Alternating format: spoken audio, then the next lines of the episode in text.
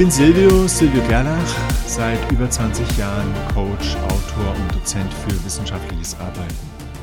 Warum solltest du die Einleitung am Anfang schreiben? Du hast bestimmt schon gehört, die Einleitung schreibt man am Schluss. Hör nicht drauf. Ich erkläre gleich warum. Die Einleitung ist das erste Kapitel von der formalen Seite her.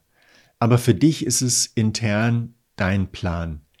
In der Einleitung finden sich so einige Inhalte, die Ausgangssituation, die Problemstellung, die Forschungslücke, Forschungsfrage, Leitfrage, das Ziel, ein Überblick über das Vorgehen und den Aufbau der Arbeit.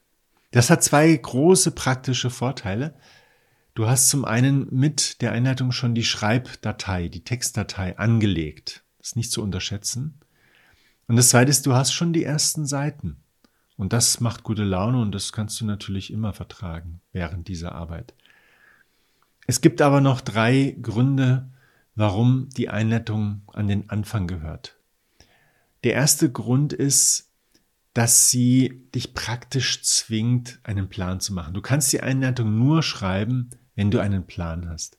Wenn du also weißt, was du für eine Frage beantworten willst, wie du vorgehen willst, was so überhaupt dein Weg ist zu den Antworten.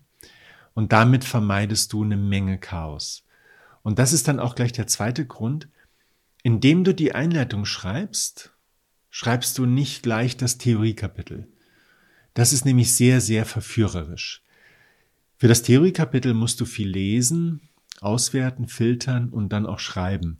Und da ja deine Aufgabe ist, diese Arbeit zu schreiben, verführt das einfach dazu, viel zu viel zu lesen und viel zu viel zu schreiben, weil beispielsweise du musst jetzt 50 Seiten schreiben und wenn du jetzt schon mal 20, 25 Theorieseiten hast, dann hast du ja die Hälfte schon geschafft. Die schlechte Nachricht ist, dass das ein Betrug ist, ein Selbstbetrug, weil die Theorie sollte nicht so umfangreich sein und die Punkte gibt es auf jeden Fall für die anderen Kapitel, nämlich Methodik und dann eben die Eigenleistung. Deswegen die Einleitung zu schreiben bewahrt dich davor, jetzt schon diese Theorie anzugehen und zu tief zu gehen. Und zwar ohne diesen Plan. Der dritte Grund ist, mit der Einleitung signalisierst du den Betreuenden, dass du dein Projekt im Griff hast, dass du praktisch gut organisiert bist, dass du eins nach dem anderen machst.